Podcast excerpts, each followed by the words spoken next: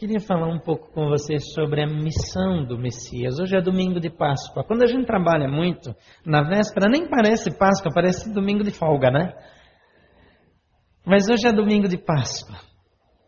E lembramos Jesus Cristo ressurreto.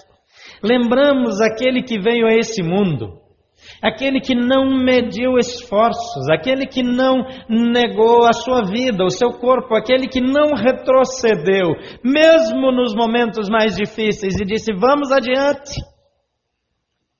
É Ele que nos inspira a prosseguir, é Ele que nos fortalece, é Ele que nos enche de ânimo, é por causa dele que nós estamos aqui. Jesus Cristo, nosso Salvador, está vivo, Ele habita entre nós.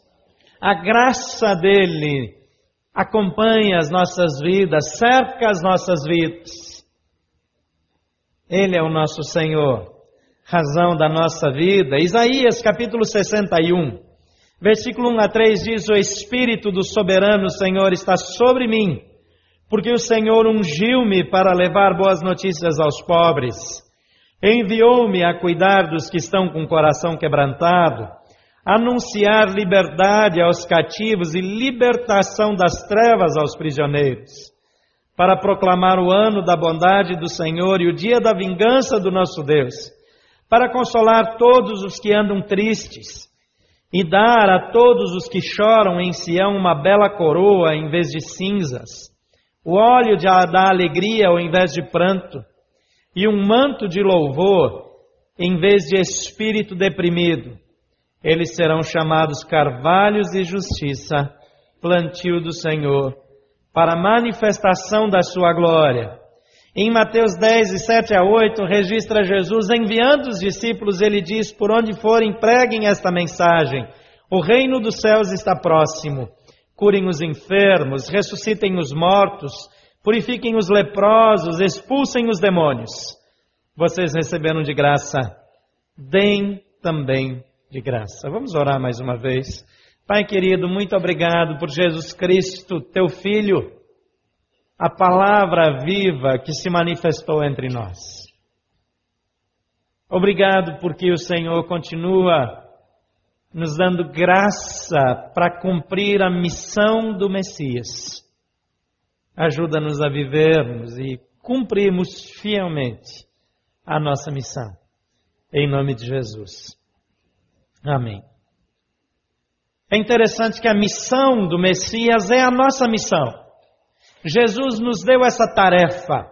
Quando nós fazemos o Alto de Páscoa, ou um musical de Natal, ou um outro musical qualquer, ou quando nós falamos de Jesus para o nosso colega de trabalho, ou quando nós fazemos uma viagem missionária como estamos fazendo para o Haiti, ou quando o Grife junta mais algumas pessoas e começa a fazer bonecas e caminhões para que a gente leve para o Haiti, ou quando a gente vem aqui e pede que você dê uma oferta para ajudar que eles paguem isso, porque às vezes faltam recursos, ou quando algumas pessoas estão ajudando a dar ofertas para a construção da casa para aquelas crianças, outros estão ajudando a pagar a passagem, outros estão dando para mandar um, um mestre de obras, outros estão orando, jejuando, estão se dedicando, outros estão indo lá para o Vale do Amanhecer, outros estão saindo para Cristolândia, para Cracolândia, para as Cracolândias de Brasília, nesse processo de implantação da Cristolândia, e estão toda quarta-feira reunidos, orando, se preparando, estão saindo de madrugada, quando nós estamos reescrevendo a história dessa cidade, nós estamos assimilando e assumindo a nossa responsabilidade diante da missão, que é a missão do Messias, mas é a nossa missão. É interessante que lá em João, no capítulo 20, 21 e 22, Jesus disse: Paz seja com vocês. E ele disse: Assim como o Pai me enviou, eu os envio. E com isso soprou sobre eles e disse: Recebam o Espírito Santo. E Jesus encarregou os discípulos de cumprirem a sua missão. Eu e você somos discípulos de Jesus, amém? Então ele disse para mim e para você: assim como o Pai me enviou, eu também vos envio. Em todas as direções. em Jerusalém, na Judéia, na Samaria e até os confins da terra. O Haiti parece o fim do mundo mesmo. Confins da terra combina com Haiti. Confins da terra combina com alguns lugares da África. Confins da terra também combina com alguns lugares como Jardim Ingá, com a estrutural, com o Vale do Amanhecer a gente olha e diz: é o fim do mundo. Mas Jesus nos enviou. Assim como o Pai o enviou. Ele nos enviou.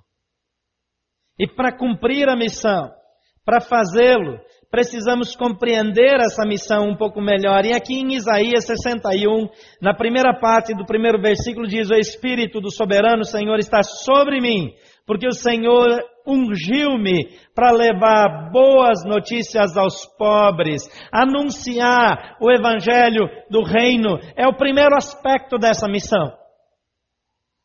Você pode preencher aí no seu esboço, anunciar o Evangelho do Reino. O Evangelho são as boas novas. O Evangelho é a notícia de que há esperança. O Evangelho é a informação de que a vida pode ser transformada de que ninguém precisa ficar preso, de que todos podem ter acesso ao tipo de vida que vem de Deus.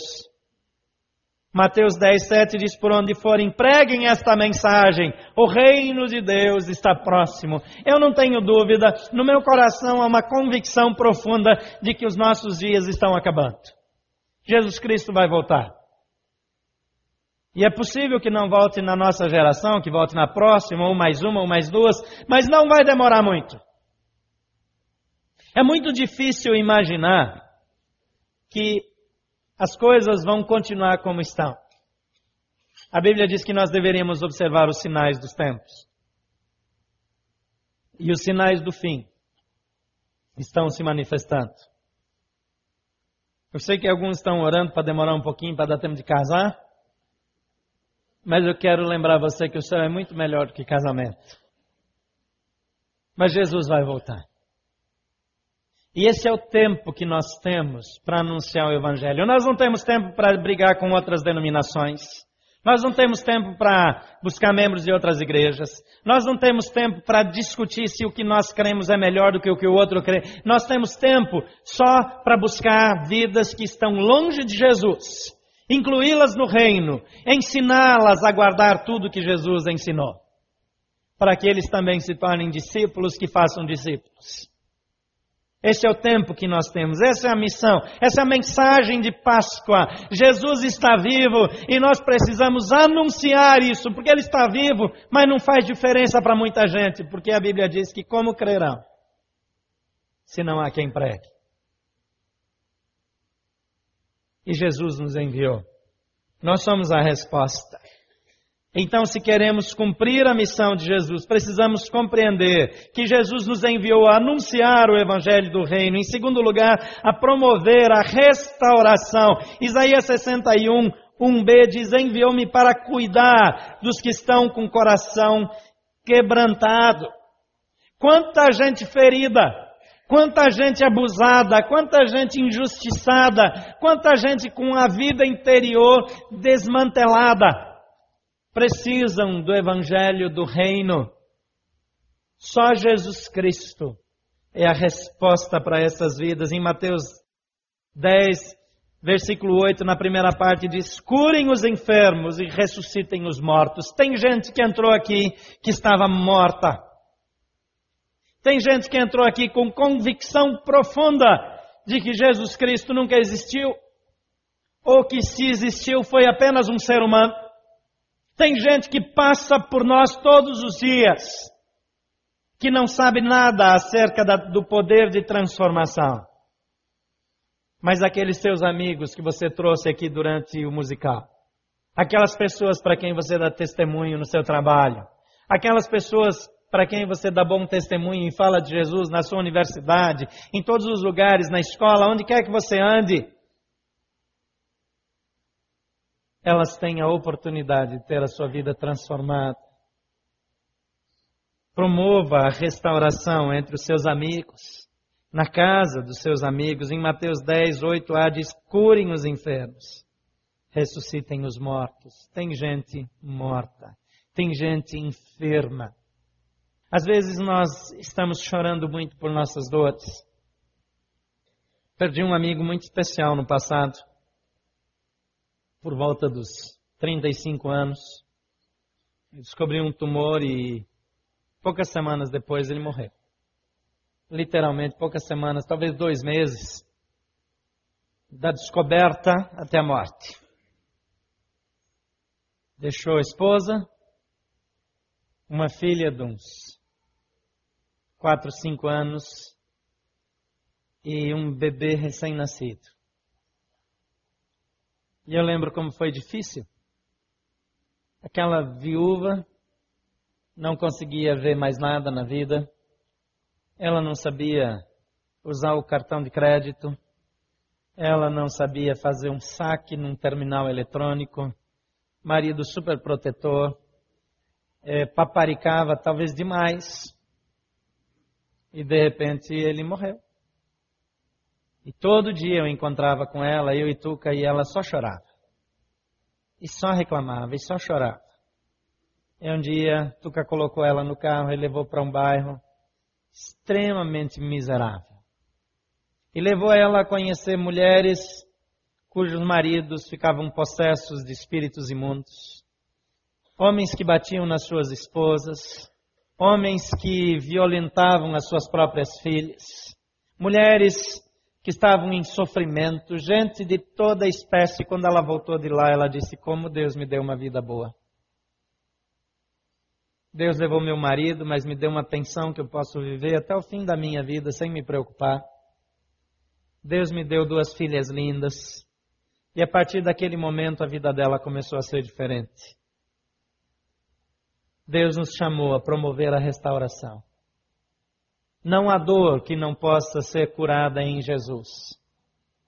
Não há nada que a presença de Jesus Cristo não possa curar. Em terceiro lugar, devemos conduzir pessoas à plena liberdade, conduzir à liberdade plena. Em 61 de Isaías, na parte C do primeiro versículo, diz: anunciar liberdade aos cativos e libertação das trevas aos prisioneiros.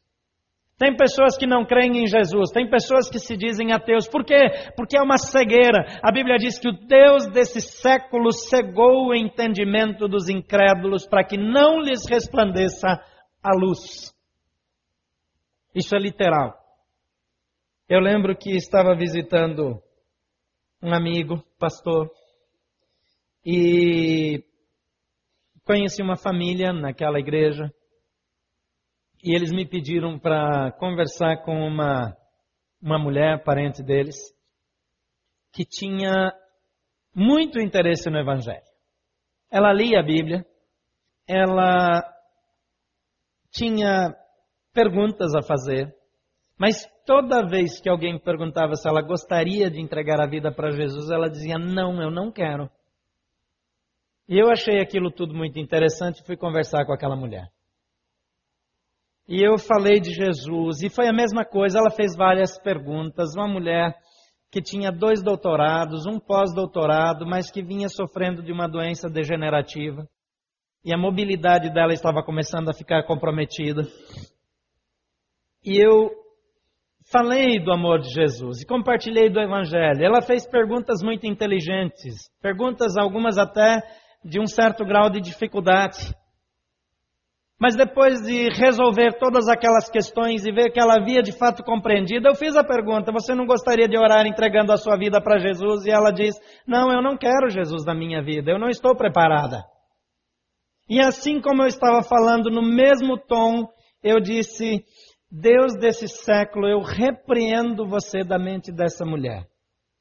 E eu ordeno que você bata em retirada para que ela possa compreender e receber Jesus. E eu, no mesmo tom de voz, eu disse: Você não gostaria de entregar a sua vida para Jesus e receber Jesus como seu Senhor e Salvador? Ela disse: Claro que eu quero. Eu sempre quis, nunca ninguém me deu essa oportunidade.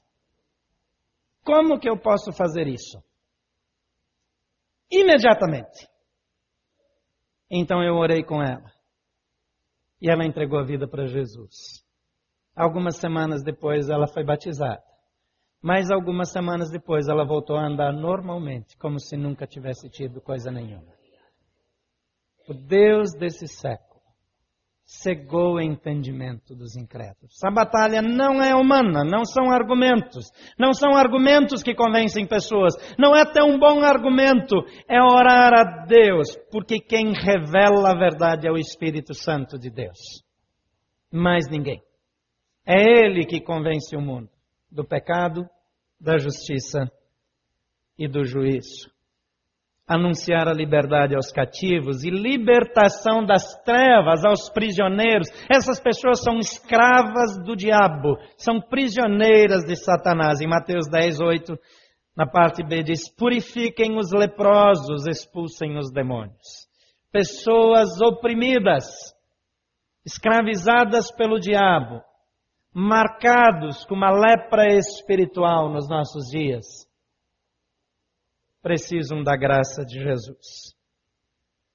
Em quarto lugar, devemos disponibilizar essa graça divina a todos que nos cercam. Isaías 61, de 2, 2 e 3 diz: Proclamar o ano da bondade do Senhor e o dia da vingança do nosso Deus, para consolar todos os que andam tristes e dar a todos os que choram em Sião uma bela coroa em vez de cinzas o óleo da alegria em vez de pranto, e um manto de louvor, ao invés de espírito deprimido. Em Mateus 10, versículo 8c diz: Vocês receberam de graça, deem também de graça. Não há despesa financeira excessiva para salvar uma vida.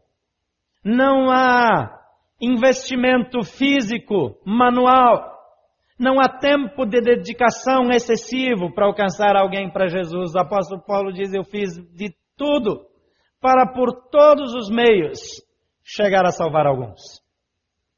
Fiz-me tudo para com todos. Porque é da vontade do Pai que está nos céus, Jesus disse, que nenhuma só destas almas se perca. Nenhum vão se perder. Mas a vontade de Deus, a Bíblia diz, é que nenhum se perca. Então eu preciso falar, como Paulo fala para Timóteo, a tempo e fora de tempo. Quando é conveniente e quando é inconveniente.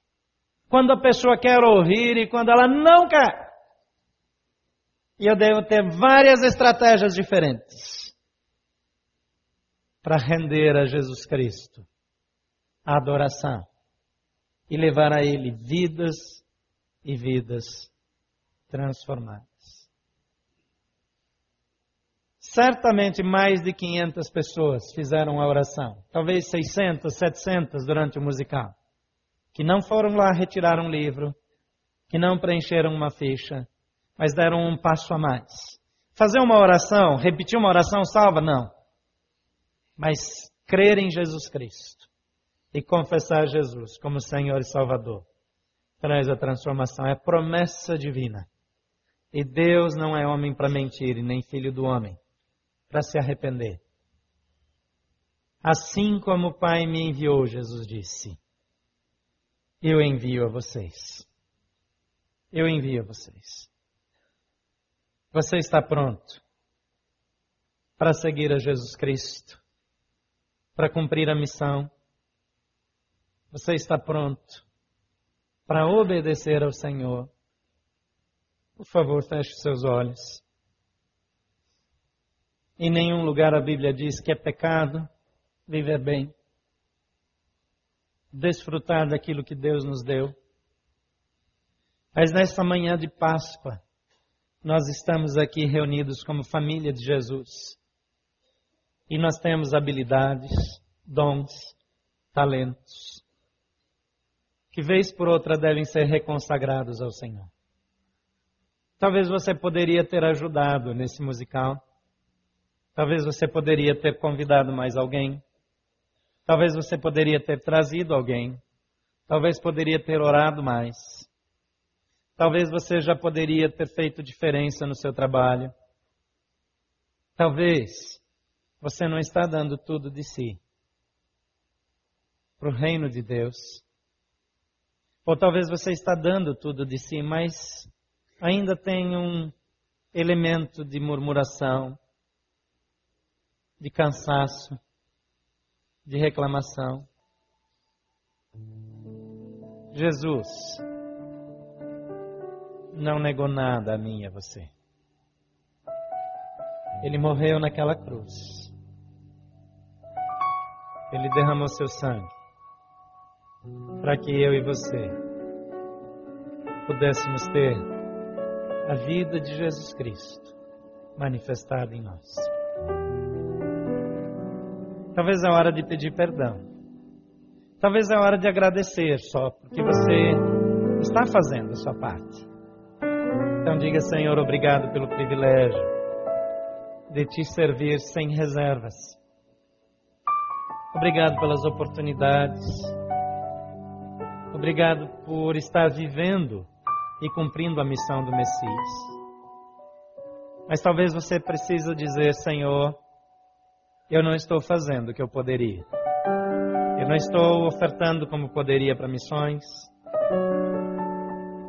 Eu não estou usando meu tempo como eu poderia. Eu poderia dar um passo a mais, fazer algo mais. Se é o que o Espírito requer de você, diga: Senhor, eu estou à sua disposição. Nessa manhã, se você quer reconsagrar seus dons, seus talentos, sua vida ao Senhor, se você quer renovar essa aliança com Deus e dizer: A minha vida está à tua disposição para cumprir a missão do Messias, para ser parte daqueles que vão reescrever a história. Eu renovo meu pacto contigo e quero prosseguir nesse compromisso de vida de levar o Evangelho, de anunciar o Evangelho do Reino, de promover a restauração, de conduzir a liberdade, de disponibilizar a graça. Eu quero que você fique de pé no seu lugar e nós vamos orar juntos. Você não deve fazer isso por causa dos outros. Mas se você quer dizer, Senhor, a partir de agora conta comigo ou continua contando comigo, então você pode fazer isso nessa manhã e dizer, Senhor, aquilo que eu tenho, o tempo que eu tenho, os recursos dos quais eu disponho, passam a estar ou continuam a estar à tua disposição. Eu renovo a minha aliança contigo nessa manhã. Pai querido, filhos e filhas que já vêm te servindo com dedicação estão dizendo: Senhor, continua contando comigo não deixa de contar comigo em nenhum momento. Outros entre nós que por alguma razão não vinham tão comprometidos com a missão quanto poderiam, estão dizendo: Senhor, a partir de agora, conta comigo também. Obrigado por aqueles que com fidelidade já vêm te servindo e estão renovando esse pacto. E obrigado também por aqueles que estão dizendo: Senhor,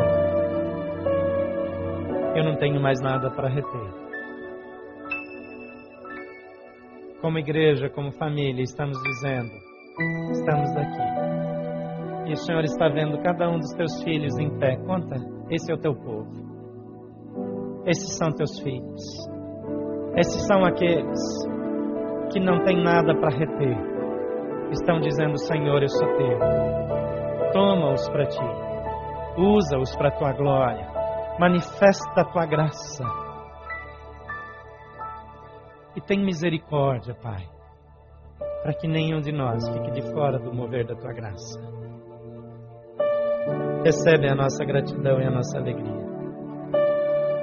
Em nome de Jesus. Amém.